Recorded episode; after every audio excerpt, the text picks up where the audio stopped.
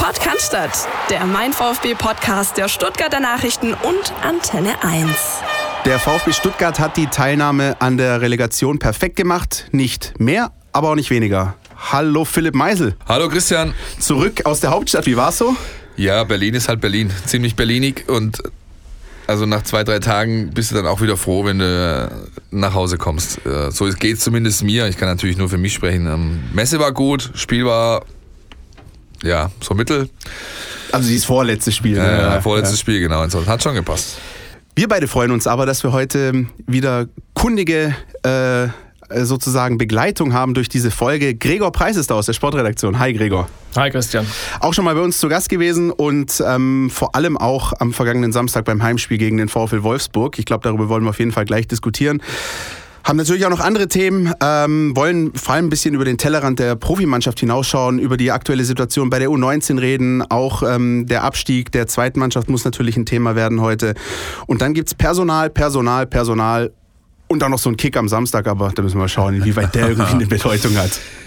Ja, ähm, vielleicht mal kurz zum Spiel, zum Zurückliegenden. Ich habe es tatsächlich quasi nicht gesehen. Also ich war auf, dem, auf einer Geburtstagsfeier, habe natürlich nebenher so ein bisschen Auge drauf gehabt, aber nicht wirklich. Insofern eure Einschätzungen bitte. Hat Spaß gemacht. Also ja. kann man nicht so oft sagen. In der Saison äh, war wahrscheinlich die beste Saisonleistung, zumindest die, die ich gesehen habe. Und dass die am 33. Spieltag dann äh, stattfindet, sagt schon einiges aus über diese Saison. Ähm, ja, nee, war alles prima, wobei natürlich auch da der Gegner ein bisschen mitgespielt hat. Also das, das, Spielglück hatte der VfB auch mal auf seiner Seite. Die Wolfsburger hätten da locker in Führung gehen können und wer weiß, was dann passiert wäre. Aber ist ja jetzt im Nachhinein eh wurscht, weil die hätten auch verlieren können und der Platz 16 wäre gesichert gewesen. Aber es ist trotzdem nochmal, glaube ich, ganz, ganz gut, so im Saisonendsport nochmal da äh, positive Stimmung erzeugt zu haben. Das kann tatsächlich noch ein Faktor werden, dazu kommen wir, glaube ich, später. Aber was mich, also wenn du das Ganze so siehst, die letzten drei, vier Wochen aus Fanperspektive, da musst du doch verrückt werden. Ja, wenn du, wenn du diese Spiele siehst, denkst du, warum können sie es nur zu Hause abrufen, auch nur dann, wenn es wirklich zwingend notwendig ist, egal wer da kommt. Und dann hast du so Spiele gegen die, die meine Lieblingsgraue Maus, äh, Hertha, und da geht einfach gar nichts. Ja. Also das ist schon, ist schon irgendwie ja, lässt tief blicken, glaube ich, oder? Kann man so sagen. Definitiv. Wir hatten ja vor der Partie so ein bisschen diese Diskussion auch bei uns ähm, online in den äh, verschiedenen Artikeln im Vorfeld des Spiels. Wie agiert denn der VfB? Welcher VfB zeigt sich denn unter Willig? Also dieser mutige äh, aus dem Gladbach-Spiel, dieser eher ein bisschen zurückhaltende aus dem Hertha-Spiel am Anfang, wie Gregor gerade schon gesagt hat, kannst du auch früh hinten liegen. Äh, wer weiß, wie das Spiel dann läuft. Aber unterm Strich bin ich auch bei Gregor, das, das war eine mutige Leistung, das war die für mich auch beste Saisonleistung, äh, gerade so zum rechten Zeitpunkt. Ähm, und was ich vor allem gemerkt habe, und das ist was, was mir ganz besonders aufgefallen ist, ist diese Energie, die von der Seitenlinie ausgeht. Und zwar jetzt nicht nur von Nico Willig, sondern auch, wir hatten es auch schon mal Jens Grahl, aber auch Mario Gomez äh, hinter dem Tor.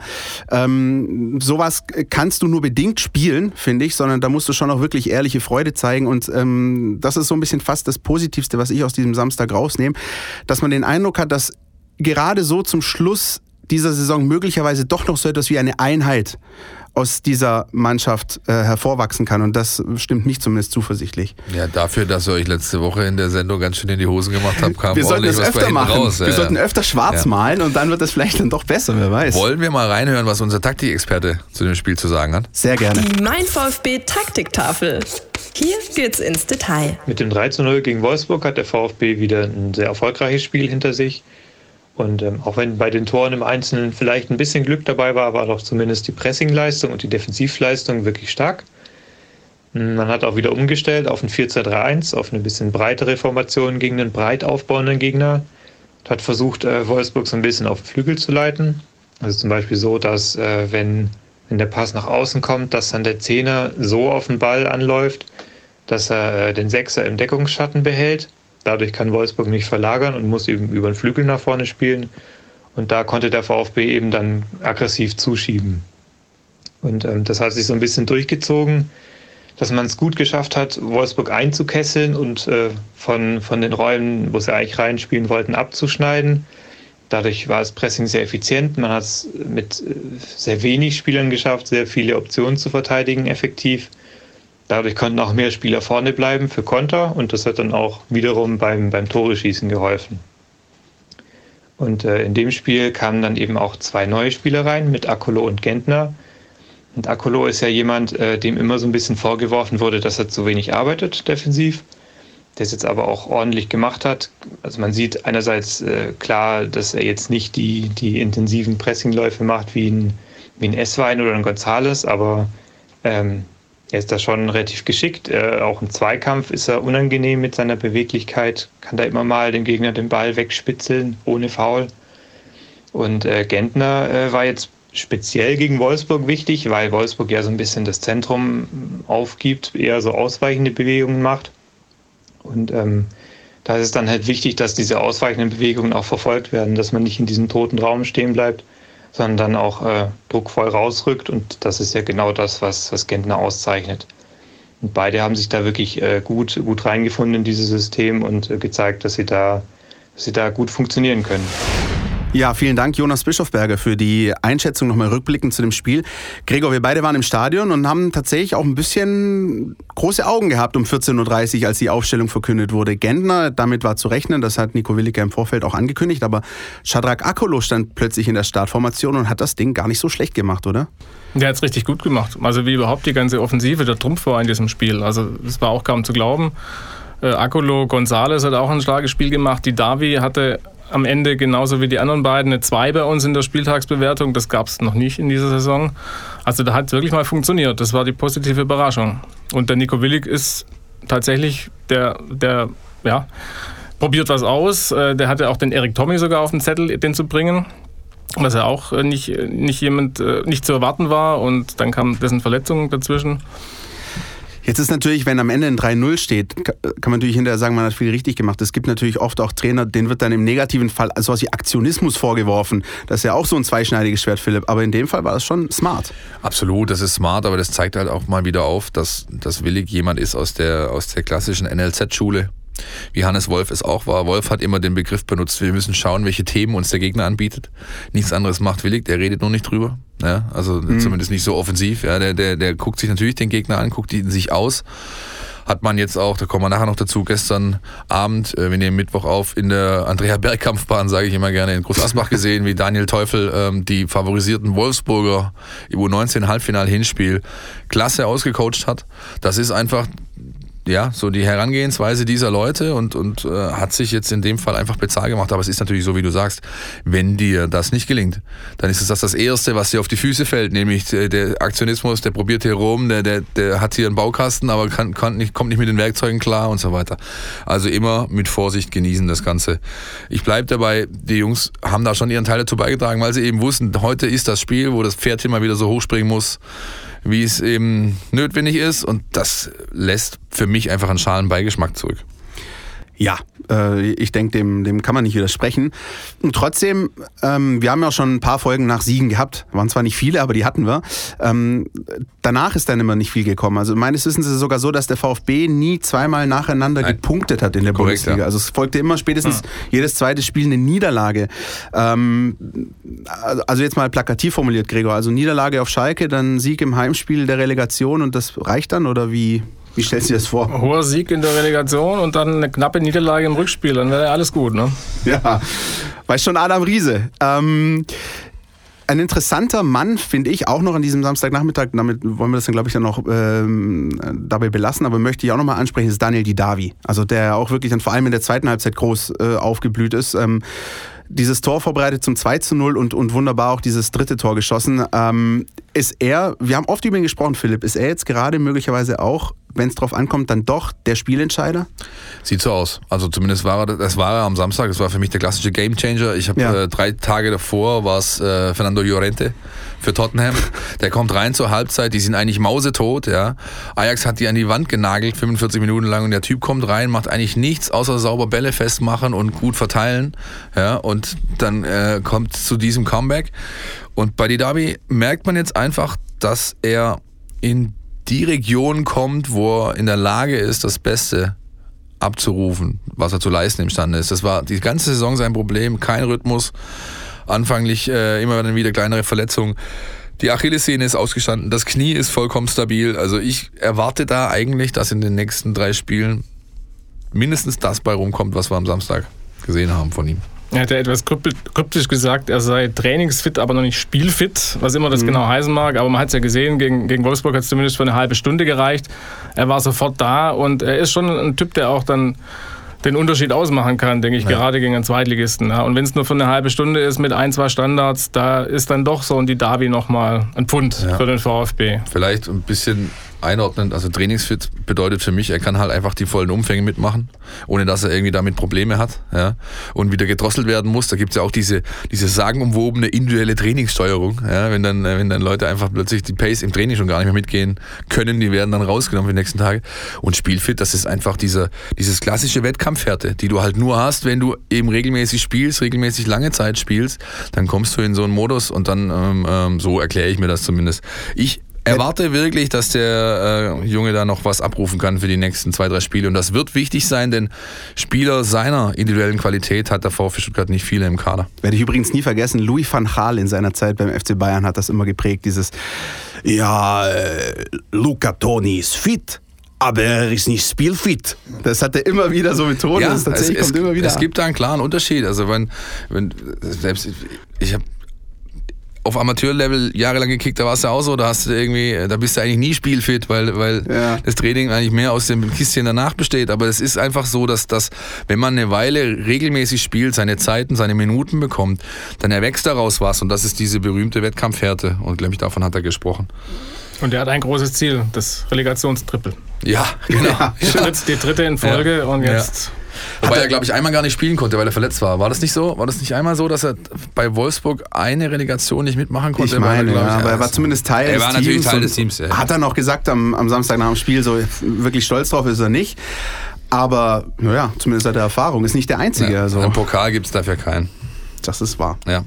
Pokal kann aber vielleicht äh, die U19 holen. Hoi. Hoi, hoi, hoi. Herzlich willkommen ja. zurück. Ja, herzlich ja, willkommen schön. zurück. Dankeschön. Nein, die können natürlich den DFB-Pokal holen, dann stehen sie im Finale gegen RB Leipzig. Das findet am 24. Mai statt, am Tag vor, dem, vor den Großen sozusagen in Potsdam. Und da zwischendrin oder drumherum sozusagen finden die, äh, ähm, die Spiele um die deutsche Meisterschaft statt. Momentan Halbfinal-Hinspiel absolviert gegen den VfL Wolfsburg. Ähm, 0 zu 0 ging es aus. Das Rückspiel am 20. Mai in Wolfsburg. Vier Tage später dann das DFB-Pokalspiel. Ja, war gestern Abend ähm, ein sehr, sehr ordentlicher Auftritt, denn ich hatte nicht äh, damit gerechnet, dass die klar favorisierten Wolfsburger in dieser Partie der U19 äh, sich so beherrschen lassen, wie es eben passiert ist. Deswegen meinte ich ja auch, Daniel Teufel hat, hat, hat den Gegner klar ausgecoacht. Ähm, am Ende hat es trotz Chancen plus nicht gereicht. Wolfsburg hatte eigentlich keine klare Tormöglichkeit über 90 Minuten. Der VfB vier und davon eine ganz, ganz große, als Leon Dayaku, glaube ich, so 20 Minuten Verschluss, Seelenmutter, also Muttersehen allein auf das Tor zuläuft, den Torhüter umkurvt. Das Stadion steht schon, alle haben gejubelt. Er schiebt den Ball aufs Tor und zumindest aus Winkel Haupttribüne, Pressetribüne sah es aus, er ist auch drin, aber er ging direkt neben dem Pfosten. Ja. Kein Tor, viele Tränen bei Dayaku und eine Ausgangslage fürs Rückspiel, die trotzdem noch okay ist. Glaube ich. Ich würde. Ja, Gregor, ich wollte dich mal fragen, ich meine, du verfolgst den VfB auch schon jetzt ein paar Jährchen. Ähm, ich meine, das letzte Mal, äh, korrigier mich Philipp, 2005 äh, ist der VfB in ähnliche Sphären vorgedrungen auf, auf diesem Altersniveau. Wie wichtig ist das, also für den VfB als Gesamtkonstrukt, dass diese Mannschaft momentan so erfolgreich ist. Ob es jetzt gegen Wolfsburg reicht oder nicht, wie gesagt, werden wir sehen, aber trotzdem war es schon jetzt eine, eine großartige Saison. Wie wichtig ist das auch für Thomas Hitzelsberger und, und für, für dieses gesamte Konstrukt VfB Stuttgart? Ja, Titel sind natürlich immer schön. Auch wenn es ein A-Jugend-Pokalsieg ist oder eine B-Jugend-Meisterschaft, das liest sich immer gut, ist klar. Aber das ist nicht das vorrangige Ziel. Das sollte es nicht sein. Und das hat auch der VfB immer so formuliert, dass es eigentlich letztlich darum geht, äh, gute Spieler auszubilden. Ja? Ein, zwei, drei pro Jahrgang, die es dann möglichst zu den Profis hochschaffen. Und wenn dann natürlich noch eine Meisterschaft dazukommt, ist das schön für den Verein, aber sollte nicht irgendwie das Hauptaugenmerk sein. Trotzdem war es schön, muss ich ganz ehrlich sagen, auch äh, die VfB U19 mal wieder live im Fernsehen auch gesehen zu haben. Ich glaube, das ist doch so ein Ding, das wird dann auch wahrgenommen. Ne? 2005 war ein gewisser Adam Jolley derjenige, der das Siegtor geschossen hat für die damals A-Junioren. Ja, ist natürlich, ist natürlich äh, eine, eine, eine gute Plattform für die Jungs, auch ein guter, sag ich mal, Meilenstein in ihrer Ausbildung irgendwo, ja, vom, vom Jugendspieler, der irgendwie in U11, U13 äh, Alter anfängt und jetzt so langsam an der Schwelle zum Männerfußball steht. Ich wollte aber noch mal ganz kurz, bevor wir vielleicht auf den Ausblick nochmal gehen, was da jetzt nochmal passiert nächste Woche Montag. Erstmal hören, was der Trainer zu dem Spiel gestern sagt und äh, wie er es sieht. Ich finde, dass wir eine, eine, sehr gute, ja, eine sehr gute Leistung gezeigt haben und das am Ende äh, unglücklich nicht gewinnen. Also ich finde, wir hätten, das, wir hätten das Spiel gewinnen müssen heute und trotzdem gibt es noch ein Rückspiel und da werden wir die Kraft reinstecken, um dann in Wolfsburg zu gewinnen. Ja, kurz knackig. Daniel Teufel war das, der Trainer, der quasi interimsmäßig ebenso wie Nico Willig oben für Nico Willig bei der U19 übernommen hat. Ähm, die waren schon ganz schön angezeckt gestern, muss man sagen, weil du musst, auf, eigentlich wenn es dann so eng zugeht, musst du solche Spiele gewinnen. Die Chancen dazu waren da. Erik Hottmann zwei Stück, Dayaku. Äh, hätte man machen sollen. Jetzt steht das Rückspiel an in Wolfsburg.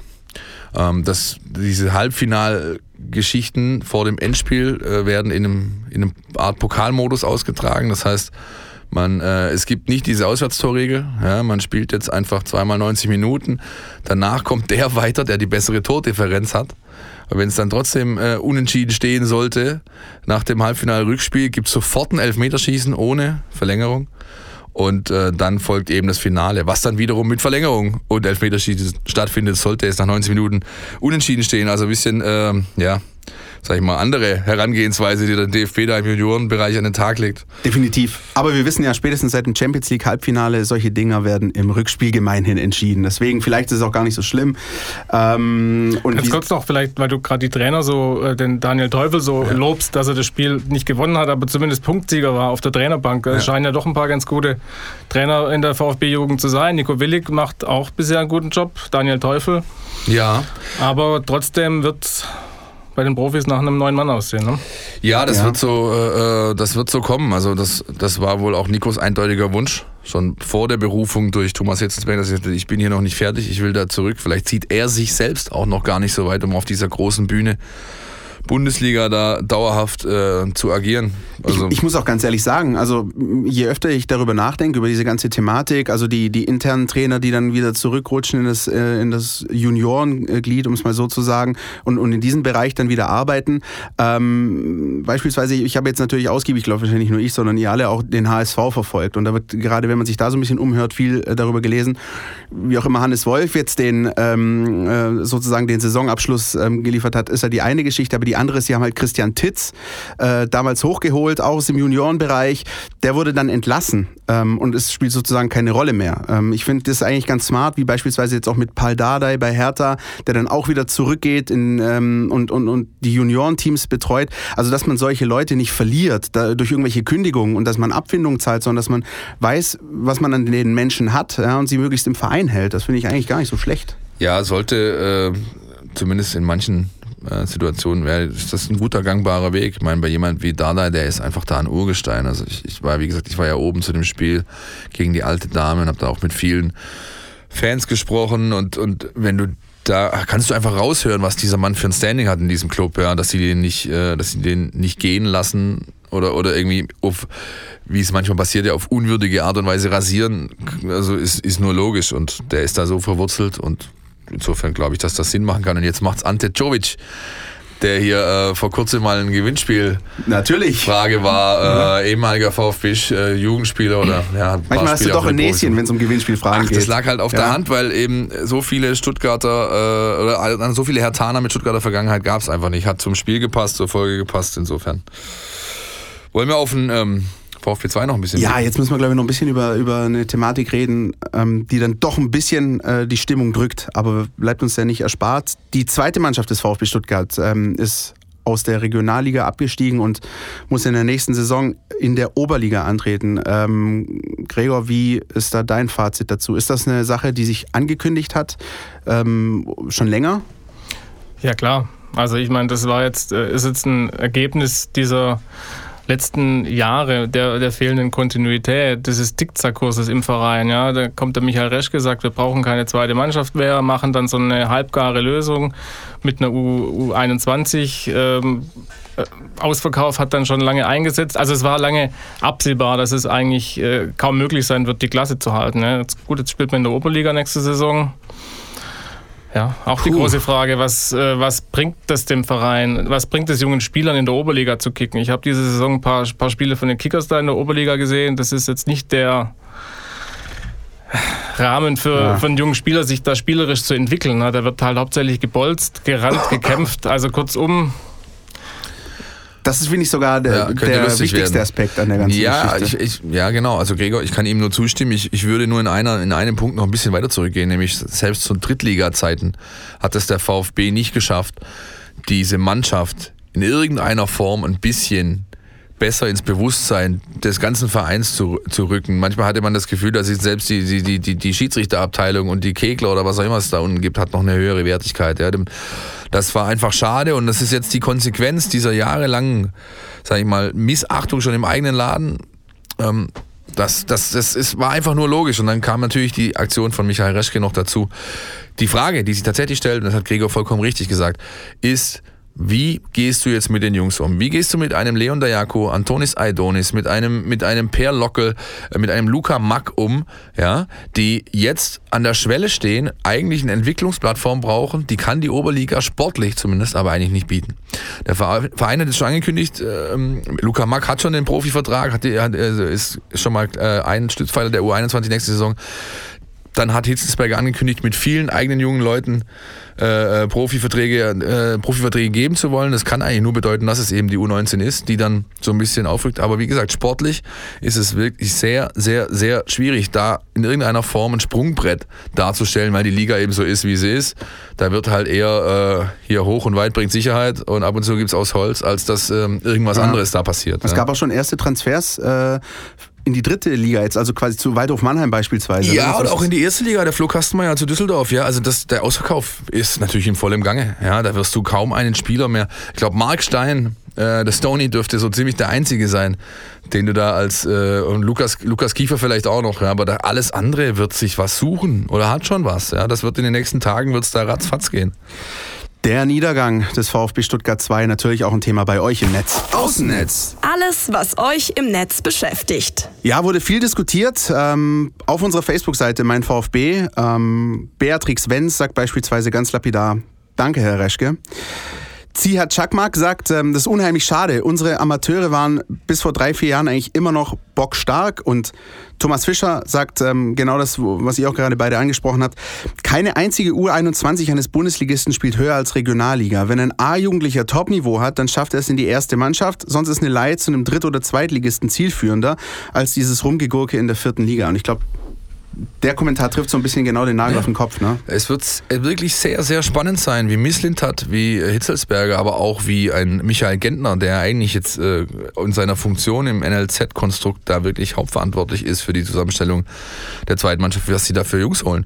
Wer das machen soll. Weil wie gesagt, wenn du von Dayaku und Aidonis beispielsweise so viel hältst, wie es den Anschein macht, dann können die nicht in der Oberliga kicken. Das, dann musst du die tatsächlich sofort als festen Bestandteil oder du gibst sie weg und sagst, hier hat er zwei Jahre zu Heidenheim oder zu hier und da und tralala, da kannst du dich entwickeln. Ja? Immerhin, wenn die Sache irgendwas Positives hat, dann die Tatsache, dass der VfB 2 wahrscheinlich jetzt dann alle Spiele wieder im Schlienstadion austragen kann, oder? Ich meine, das war damals ja auch so eine Vorgabe von DFB-Seite ja. dann in der dritten Liga, dass, ähm, dass die Spiele auf der Waldau stattfinden müssen. Auch das war so ein Stück weit ungewollt, genau. aber das war so ein Stück weit Entfremdung auch, äh, dass du da hochfahren musst, äh, Eintrittsgeld zahlen. Ich meine, ich erinnere mich in meiner Kindheit ja. als, oder in meiner Jugend, als ich eine Dauerkarte für die Bundesliga hatte, da war es ganz normal, deine Dauerkarte gilt für Spiele der zweiten im Schlienstadion umsonst, gehst du rein, holst dir eine Wurst. Das fehlt so ein bisschen. Das wird passieren, das wird ganz klar passieren. Der VfB ist sogar noch einen Schritt weiter. Die haben jetzt auch auf dem Trainingsplatz 1 quasi, wenn du ins Trainingsplatzgelände reinkommst, der, äh, der erste, der, der so einen kleinen Wall hat, wo man so stehen kann und so weiter,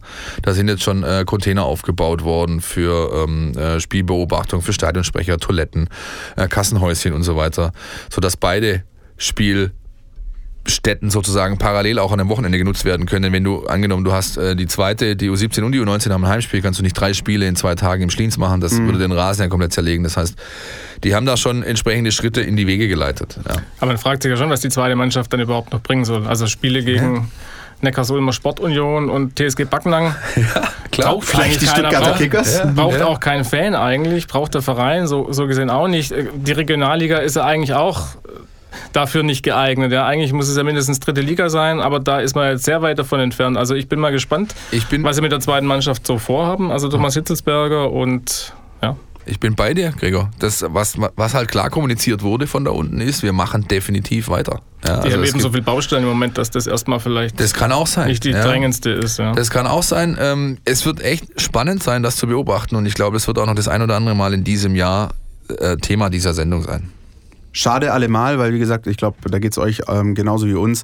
Die zweite Mannschaft wäre immer so ein schönes, so ein schönes Bonusding am Wochenende auch, oder wenn du Freitagabends oder Sonntagmittags nichts zu tun hast. Ich hoffe, das bleibt auch so und, äh, und dass auch der Zulauf entsprechend vielleicht auch sogar wieder größer wird, wer weiß. Ja, ich meine, also bei, sagen wir mal, zumindest bei den hartgesottenen Schrägstrich Traditionalisten unter den Fans ist natürlich das Spielort Schliens äh, eher ein Pfund, als wenn du sagst, wir müssen auf äh, Degerlochs Höhen, um da im Gazi zu kicken. Die Remstal-Rabauken, ja, sie, die werden in die Treue halten. Ja. Zum Beispiel die Remstal-Rabauken, aber ich glaube auch einfach andere, die bisher gesagt haben, du, nö, mach ich nicht. Ja? Also kann schon sein, dass es, dass es ähm, da einfach Synergien gibt, auch zum Beispiel, weil der Spielplan äh, vielleicht dahingehend ausgerichtet wird, dass beide Mannschaften mal ein Wochenende ein Heimspiel haben. Das ist ja oft aus Sicherheitsgründen irgendwie ein bisschen anders gehandhabt worden und schießt mich tot. Also könnte sein, dass es, dass es echt da was bringt. Wer weiß. Ja, im Nachhinein zumindest äh, aus vielerlei Fansicht wenig gebracht hat äh, die Zeit von Michael Reschke beim VfB Stuttgart. Dessen Vertrag ist nun offiziell aufgelöst worden, Philipp. Da gab es Neuigkeiten unter der Woche. Ja, richtig. Das ist, äh, hat der VfB kommuniziert, dass der Vertrag aufgelöst wurde. Ähm, kann einfach nur bedeuten, in dieser, in dieser Phase einer, einer Saison, dass Michael Reschke einen neuen Arbeitgeber hat. Und um da unterschreiben zu können, muss er eben frei sein, muss sein Arbeitspapier, sein altes ähm, aufgelöst sein. Und dem Vernehmen nach, so alles, was wir wissen, wird da, glaube ich, diese Woche noch in äh, Gelsenkirchen Butter bei die Fische gemacht. Das heißt, die äh, Kollegen, unter anderem ich, Gregor, bist du auch dabei? Samstag? Nein. Äh, die, ah, nein und grinst. die da hochfahren am Wochenende beim Spiel um die meines Erachtens goldene Ananas, die werden da dann äh, vielleicht schon wieder auf Herrn Reschke treffen, der uns hier vorzüglich unterhalten hat die letzten paar Monate. Solange ihr hinterher nicht ins Phantasialand fahrt, Philipp, ist alles gut, ja? Also. Gregor? Ich habe nachher den Jochen Schneider äh, als äh, Gesprächspartner zum Telefoninterview heute Abend noch und da äh, werde ich natürlich mal nachfragen. Bin mal gespannt. Das heißt, wenn ihr die Sendung hört, habt ihr vielleicht schon vorher auf unseren Seiten gelesen, was jetzt da final äh, Sache ist. Dieses Gespräch haben wir vor wenigen Minuten aufgezeichnet. Es gibt noch weitere Personalien. Ja, also sein Nachfolger hat halt ja. halt schon mal stabil geliefert jetzt, wenn man bedenkt, dass äh, der Kollege offiziell zumindest, der Kollege Sven Mistel hat seit 1.5. im Amt ist und heute haben wir den 15. Dann ist da schon einiges passiert. Wie gesagt, Flo Kastenmeier ist zu äh, Fortuna Düsseldorf transferiert worden, Benedos Santos zu Waldhof Mannheim. Dann hat man mit dem Matteo Klimovic, haben wir jetzt eigentlich rausgefunden, ob man Klimowitz oder Klimovic sagt? Nö, aber, aber die Mehrheit, die ich so höre, ist Klimowitz. Okay, dann hat der junge Herr Klimowitz hier unterschrieben, hat sich danach erstmal nach Ibiza abgeseilt und hat da noch ein paar Tage in der Sonne verbracht. Ein 18-jähriger ähm, Deutsch-Argentinier oder Argentinien-Deutscher oder nur Argentinier. Ich ehrlich gesagt bin gar nicht so, so tief eingestiegen, was sein Background angeht. Kommt hierher. Dann ähm, Ataman Karazor Karazor, Karazor.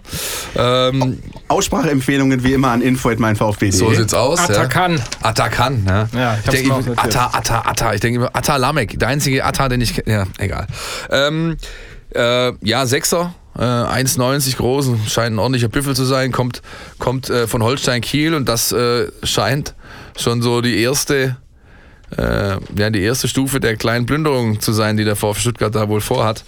Denn äh, auch der Trainer von Holstein Kiel, Thomas Walter, wird hier Nee, Tim Walter wird hier ganz hoch, ganz hoch gehandelt. Vornamen werden überbewertet. Ja, vollkommen. Tim Walter, Gregor, ähm, ist sozusagen äh, der Name, der jetzt äh, heiß gehandelt wird. Ähm, es ist wohl nur eine Frage der Zeit, auch bis das dann offiziell gemacht wird. Was wissen wir über ihn? Was wissen wir über ihn? Ja, gute Frage. Also äh, er hat äh, sich einen Namen gemacht als äh, Mann, der für Offensivfußball steht, für eine klare Spielidee, also keine wilde Spielidee. Er wird das schon mit Alexander Zorniger verglichen, also mit wildem Pressing und so weiter. Das ist es, glaube ich, nicht. Er mhm. kann schon auch äh, seine Mannschaft erstens anpassen und zweitens das ganz gut mischen, also aus einerseits Ballbesitz und dann halt doch irgendwie äh, vorne attackieren. Äh, das ist so mal das, was zu seiner Spielphilosophie bisher bekannt ist. Ähm, und darüber hinaus gilt er als, um es mal vorsichtig zu formulieren, äh, durchaus selbstbewusst ja, im Umgang mit äh, Spielern, Funktionären, Journalisten. Also da sind wir mal gespannt, was uns da alle erwartet. Paul Meisel, Ihre Meinung? Also zu meiner Entschuldigung muss ich sagen, ja, dass Thomas Walter der Torwarttrainer der zweiten Mannschaft Absolut, ist. Absolut, natürlich. Ja, es, es, tut mir leid. Ja. Ähm, kann ich Gregor tatsächlich nur ja. beipflichten. Ähm, ich habe es immer sehr genossen, wenn ich ähm, im deutschen äh, Free TV Spiele von Holstein Kiel sehen konnte, denn die haben richtig lustigen Fußball gespielt. Das hat Spaß gemacht, dazu zu schauen. Du hast einfach tatsächlich eine klare Idee erkannt, äh, offensiver Ansatz. Und auch einfach ja etwas, was, was man hier seit Jahren predigt, was aber halt nicht stattfindet. Nämlich wir wollen mutig agieren, wir wollen nach vorne, wir wollen äh, druckvoll, intensiv, offensiv spielen. Das siehst du bei der U19, aber bei den Profis nicht, obwohl es jeder, der hierher kam, erzählt hat, dass das jetzt die Marschroute ist für die nächsten. Äh, selbst Markus Weinziel hat das äh, erzählt noch, als er kam in, in, in, in seiner Antrittspressekonferenz und hat dann erstmal äh, 0 zu 11 Tore gefangen in den ersten drei Spielen. Also es ist wirklich ähm, ja äh, was die Vorzeichen angeht, etwas, was, was Hoffnung schöpfen lässt. Nur das hatte man oft in den letzten Jahren und wurde auch oft genug enttäuscht. Ich würde mich da mit einer Bewertung, mit einer wirklich tiefgehenden finalen Bewertung erstmal dahingehend zurückhalten, bis man hier mal, bis A, die Personalie tatsächlich fix ist und B, dann, bis ich mal ein paar Vorbereitungsspiele gesehen habe und ein paar Trainings unter dem Herrn, um dann zu sehen, ob das, ob das wirklich, ähm, ob das wirklich so äh, sein Ruf der ihm voraushält, ob der wirklich so gerechtfertigt ist. Also ein anderer Name, der auch ein bisschen kursiert war in den letzten Wochen, war der von Achim Bayerlorzer, der jetzt mittlerweile zum 1. FC Köln geht. Also dann, so hoffen wir zumindest ein Bundesliga-Konkurrent in der nächsten Saison beim VfB. Ähm, ja, das ist so dieser, dieser Kreisel an zwei, drei Namen gewesen und Tim Walter scheint ja. sich da eben rauszukristallisieren. Ne? Richtig, ne? und ähm, sein Co-Trainer, ähm, den bringt er wohl auch mit. Dazu kommt noch der Kollege Wittmeier aus Berlin. Also es ist eine wirklich spannende Gemengelage. Es passiert viel, du weißt nicht, du weißt nicht, in welche Liga äh, es weitergeht und so weiter. Dann hast du noch solche Namen wie Yannick Dehm, der ebenfalls noch äh, kursiert. Das ist ein Außenverteidiger von Holstein Kiel. Der wäre dann der zweite Spieler, den man da äh, gleich noch mitbringt. Äh, junger Kerl, KSC-Jugend, kommt wie äh, Walter auch aus dem schönen Bruchsal. Ne? Bruchsaler Spargel, sagt vielleicht dem einen oder anderen was. Ist tatsächlich lecker. Für Konnoisseure. Ähm, für Konnoisseure und ja, ähm, also ganz grundsätzlich, was man vielleicht ableiten kann, ist tatsächlich, dass das Hitzelsberger und Misslintat ernst machen mit ihrer, sag ich mal, Direktive, die ausgegeben wurde. Wir setzen auf junge Leute, wir setzen auf offensiven Stil, wir setzen auf äh, Spieler, die nicht fertig sind. Das alles wurde so kommuniziert und die ersten, ähm, äh, sag ich mal, fixen Vertragsabschlüsse lassen genau das, den Schluss zu, dass man wirklich das in, in Tat, in die Tat umsetzt, was man da kommuniziert hat. Aber ich gebe dir in einem Punkt absolut recht. Also was hatten wir die letzten Jahre nicht alles hier an Hoffnungen, Heilsbringer, Visionen? Ja, also was haben wir da nicht alles gehört und auch erwartet selbst und sind enttäuscht worden? Also wir müssen erstmal bisschen demütig sein, wie es so schön heißt, ja. und mal abwarten, ob dann auch der Tim Walter diesen äh, ersehnten tollen Fußball hier praktizieren kann. Unabhängig von Walter, dem und wie sie alle heißen, mit äh, Klimovic hast du einen schnellen offensiven Außen, mit äh, Kara so hast du einen, der sechs oder auch Innenverteidigung spielt. Bedeutet für mich ähm, tatsächlich, und auch da kommen wir wieder zu dieser Direktive zurück, die Hitzelsberger Misslintat ausgegeben haben, ähm, für die Alt alten Hautegen wird es schwer. Aogo, Gentner, vorsichtig, würde ich mal echt mit Vorsicht genießen, ob die halt nochmal nach dem Sommer hier spielen, aber auch so Leute wie beispielsweise ähm, der Santi Akasiba, ja, äh, hat jetzt einen deutlichen Konkurrenten. Orel Mangala wird überall als total gesetzt äh, kommuniziert, das heißt, der kommt vom HSV zurück und soll ein Pfeiler dieser neuen Mannschaft sein, also auch ein Sechser. Ähm, da wird es spannend und auch so Spieler wie Erik Tommy, der schon mit Fortuna Düsseldorf in Verbindung gebracht ja. wird, ähm, wird sich sicherlich seine Gedanken machen, ob der Personalplanung, die man da jetzt schon einfach, einfach sehen kann, bleibt spannend. Denke mal, wie so oft ein großer Umbruch steht ins Haus. Selbst, im, selbst im ja. Tor ist man ja jetzt irgendwie offenbar auf der Suche nach einem neuen, was mich persönlich ein bisschen überrascht hat. Aber auch da ist der Ron-Robert Zieler, glaube ich, spätestens ab nächster Saison dann nicht mehr so die uneingeschränkte Nummer eins. Da kursieren ja schon die ersten Namen. Ja, und, und man sieht einfach, es wird trotzdem schon angepackt, auch wenn du, du musst natürlich, das musst, musst du, machen, ja, auch, du musst auch in gewisser Weise zweigleisig planen natürlich, ähm, aber trotzdem merkt man, also das ist das, was bei mir so hängen bleibt, wirklich genau wie du gerade gesagt hast, Philipp, es scheinen den Worten äh, von Thomas Hitzelsberger auch Taten zu folgen. Also das geht alles in die Richtung. Äh, ich finde es auch gut, dass wir und persönlich auch noch das Umfeld sich da so ein bisschen mit Euphorie zurückhält. Das hatten wir oft genug äh, beim VfB, ja. dass alle äh, Hurra geschrien haben und dann doch enttäuscht wurden. Ja. Vielleicht ist das doch gar nicht so schlecht. Ja. Also das ist mal auch so eine Personalie wie Krücken. Äh, hattet ihr letzte Woche ja angerissen, kommt da genau in diese Schiene rein. Ja? Also es tatsächlich scheint äh, Thomas Hitzelsberger einfach zu liefern bis jetzt. Äh, was dabei hinten rauskommt, wird sich dann zeigen. Aber momentan äh, kann man eindeutig festhalten, den Worten folgen Taten. Punkt. Definitiv.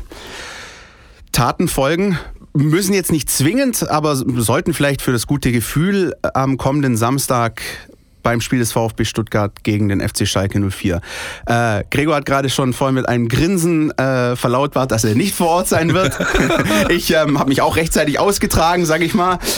Äh, ja, vielen Dank auch. Ja? Ne? Ist doch schön in Gelsenkirchen. Ist doch schön Was dort. Denn? Ja. ja? ja. Da gibt es einiges zu sehen. Zum Beispiel, ja, Philipp. Das Schalker Eck. Ja, genau. Sowas in der Richtung. Ähm, Spaß beiseite. Es ist natürlich ein Fußballspiel. Es ist der 34. Spieltag. Es ist wirklich so gekommen, wie wir auch so ein bisschen vermutet haben, dass es doch gar nicht so die Bedeutung haben wird. Wo, wobei es jetzt eigentlich im Nachhinein auch gar nicht fast schon schade ist, ne, dass es Schalke hätte schon eine Bedeutung haben können, hätte die Mannschaft in den letzten Wochen tatsächlich abgeliefert. Ja. Und zwar jeden Samstag und nicht nur jeden zweiten. Ja, muss man einfach mal so festhalten. Also Markus ja. Weinzel hat ein halbes Jahr von ja, Endspiel genau, Platz richtig. 15 gesprochen. Genau, richtig. Ja, ja, genau. Mein sportlich gesehen ist es jetzt tatsächlich ein Spiel um die goldene Ananas. Das ist einfach so. Ja, da geht für beide um nichts mehr. Äh, ich hoffe dennoch, dass äh, der Trainer Nico Willig das Ganze so ein bisschen als Testlauf nutzt, um auf die beiden Relegationsspiele ähm, so ein bisschen hinzuarbeiten. Man kann da Schwung, Schwung mitnehmen jetzt einfach. Ja, man muss diesen Schwung, finde ich, eigentlich auch mitnehmen, um dann im Heimspiel tatsächlich ähm, gleich von Anfang an da zu sein. Und dann hast du natürlich mit Schalke auch eine Mannschaft, die in ihrem ähm, sage ich mal, sehr defensiven Ansatz, den Hub Stevens da äh, spielen lässt, ähm, eine Mannschaft ist, die einfach eher Wert auf die Defensive legt, eher destruktiv unterwegs ist, das heißt wenig Ballbesitzzeiten hat. Und genau das wird auf den VfB zukommen in den nächsten beiden Spielen, egal ob es gegen Paderborn oder gegen Union Berlin geht. Es wird, glaube ich, ein Spiel werden, wo der VfB mehr Ballbesitz hat als sonst, als es gewohnt war in der Bundesliga. Und das ist leider wiederum genau ein Punkt, mit dem sie eben nicht gut umgehen können. Ja? Da hat man Hertha, bestes Beispiel. Ja. Aus der jüngeren Vergangenheit war wieder so ein Spiel, wo du dann eben nicht aus dieser Defensive mit schneller Umschalten wie zu Hause agieren konntest, sondern du hattest mehr Ballbesitz. Was bei rauskam, wissen wir alle. Wenn euch jetzt einer anbieten würde, ähm, der VfB verliert 2-3-0, ähm, aber es verletzt sich keiner und keiner der Spieler mit vier gelben Karten. Namentlich, äh, Philipp, du hast es vorher aufgeschrieben, bei uns auf den Seiten zu lesen, STND, Anastasios Donis. Anastasios Donis, Osan Kabak und Emiliano Kungfua, der... Ne, so sieht's ähm, aus. Ähm, ja. Also wenn ähm, ich euch anbiete, dass, dass der VfB verliert, aber diese Faktoren eintreten, also keine Verletzung, keine Gelbsperre, würdet ihr es nehmen? Ich würde ein 1-0 nehmen, das war nämlich mein Spieltagstipp. Also 0-1. Als Opportunist. Ähm, ja. Eine ordentliche Partie abliefern, keine Verletzungen, keine unnötigen Gelbsperren. Ja, das. Ja, mir das Ergebnis ist mir auch Wurst, ehrlich gesagt. Aber ich erwarte tatsächlich, dass die Mannschaft ähm, sehr ordentlich auftritt und das endlich mal wiederholt, was man jetzt quasi in der Vorwoche gesehen hat wäre schön garniert äh, für mich on top, wenn man beispielsweise ähm, Kabak und Donis auf dem äh, auf dem Bank oder auf der Tribüne Platz nehmen lassen würde. Meines Erachtens beides Spieler, die zu wichtig sind in diesen beiden Partien, um da ein Risiko einzugehen. Obwohl es natürlich so wäre, würden sie jetzt gegen Schalke sich abholen, ja, hätten sie die Sperre im ersten Relegationsspiel, wären im zweiten garantiert dabei. Das Problem ist nämlich, wenn du diese im ersten Relegationsspiel holst, die gelbe Karte hast, bist du im zweiten auch gesperrt. Ja? Und also das ist, äh, das ist tatsächlich, kann schon ein Faktor sein in Überlegungen, wobei ich Willig nicht so einschätze, als dass er dem tatsächlich so Bedeutung zumisst. Der will lieber ähm, mit der vollen Kapelle da antreten und gucken, was bei hinten rum, rumkommt. Einfach. Da ein Hauch von FC Bayern München beim VfB Stuttgart, dass hier über sowas wie Rotation diskutiert wird. Das hatten wir noch nie. In 68 Folgen hatten wir das noch nie. Ja, vollkommen ja? richtig. Also, Wahnsinn. Ja, ähm, ich meine, das ist jetzt nun mal eine Zeit, wo man ein bisschen taktieren muss, glaube ich. Und taktieren darf auch, sollte. Ja, ich würde es voll I machen. Know, ja, also ich bin ehrlich, ich würde es voll durchziehen. Ich würde ich würd, ich würd keinen der vorbelasteten ja. Spieler spielen genau, lassen. Genau, eigentlich solltest du das so machen. Du hast natürlich mit, äh, mit Santi noch äh, einen Joker in der Hinterhand, der fürs Rückspiel zur Verfügung steht in seine Rotsperre läuft am 26. Mai ab. Und Steven Zuber, was man so hört, läuft die Regeneration, die er äh, teils in der Schweiz auch absolviert, sehr hervorragend. Also könnte tatsächlich sein, dass er, wie angekündigt, auch noch in diesen Spielen äh, eine Rolle spielen könnte oder zur Verfügung steht zumindest. Muss man abwarten. Ja? Aber klar, auch gelb vorbelastet. Steven ist Zuber. ebenfalls, genau, ist auch sehr gut, sehr gut, Gregor, ist auch gelb vorbelastet. Das heißt, auch ihn könnte es noch erwischen. Ja, also muss man aufpassen. Die gelbe Gefahr droht, sagen wir es mal so.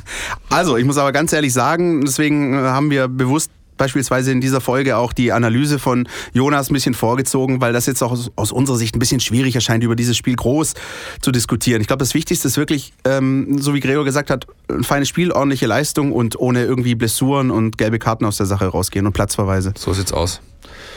Gut, Nächste Woche Sonderfolge voller Fokus auf die Relegation, würde ich mal sagen. Ja, ne? wir mussten alle viel Zeit und Platz und alles freischaufeln, damit wir nochmal jetzt eine extra Folge. Es wäre eigentlich so die Saisonabschlussfolge gewesen, jetzt wird es eine Relegationsvorschaufolge. Gucken natürlich, dass die ähm, sehr, sehr, sehr früh schon da ist. Also wir versuchen da direkt zu Wochenbeginn aufzuzeichnen, damit ihr dann ähm, ein paar Tage Vorlauf habt, um euch das Ding anzuhören.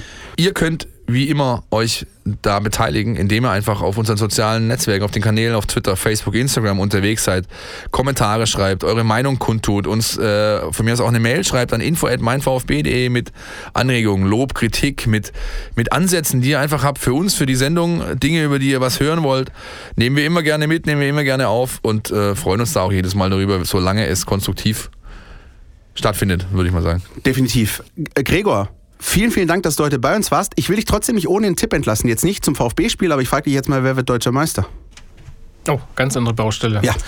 Ja, wer wird deutscher Meister? Bayern vielleicht nach einer Heimniederlage gegen Eintracht Frankfurt oh, oh, oh. bei gleichzeitigem Unentschieden von Borussia Dortmund. Nee, ich, ich tippe auf Bayern, die werden es irgendwie schaffen. Irgendwie. Um es jedenfalls tatsächlich ganz kurz nochmal den Bogen zu spannen. Ähm, ich finde es schön für die Liga, dass endlich mal wieder eine Meisterentscheidung am letzten Spieltag stattfindet. Ich glaube, das war vor, zum letzten Mal vor zehn Jahren der Fall, als der VfB noch theoretisch Dieser hochklassige Bundesliga-Fußball. Wen interessiert denn das? Ja, hast ja? du auch wieder recht. Ich gebe auch einen Tipp ab und zwar, wir spielen gegen Union Berlin Relegation. Punkt. So wie Heiko Hinrichsen schon gesagt hat, Endstation Alte Försterei. So sieht's aus. In diesem Sinne, habt ein schönes Wochenende ja, beim letzten Bundesligaspieltag. Wir gucken mal, was der VfB da so mitbringt. Und wir hören uns, wie gesagt, unbedingt äh, dabei sein und reinhören zu Beginn der nächsten Woche und bereiten euch und uns intensiv auf die Relegationsduelle vor. Bis dahin. Bis Tschüss. Dahin. Ciao. Podcast, der Mein VfB Podcast der Stuttgarter Nachrichten und Antenne 1.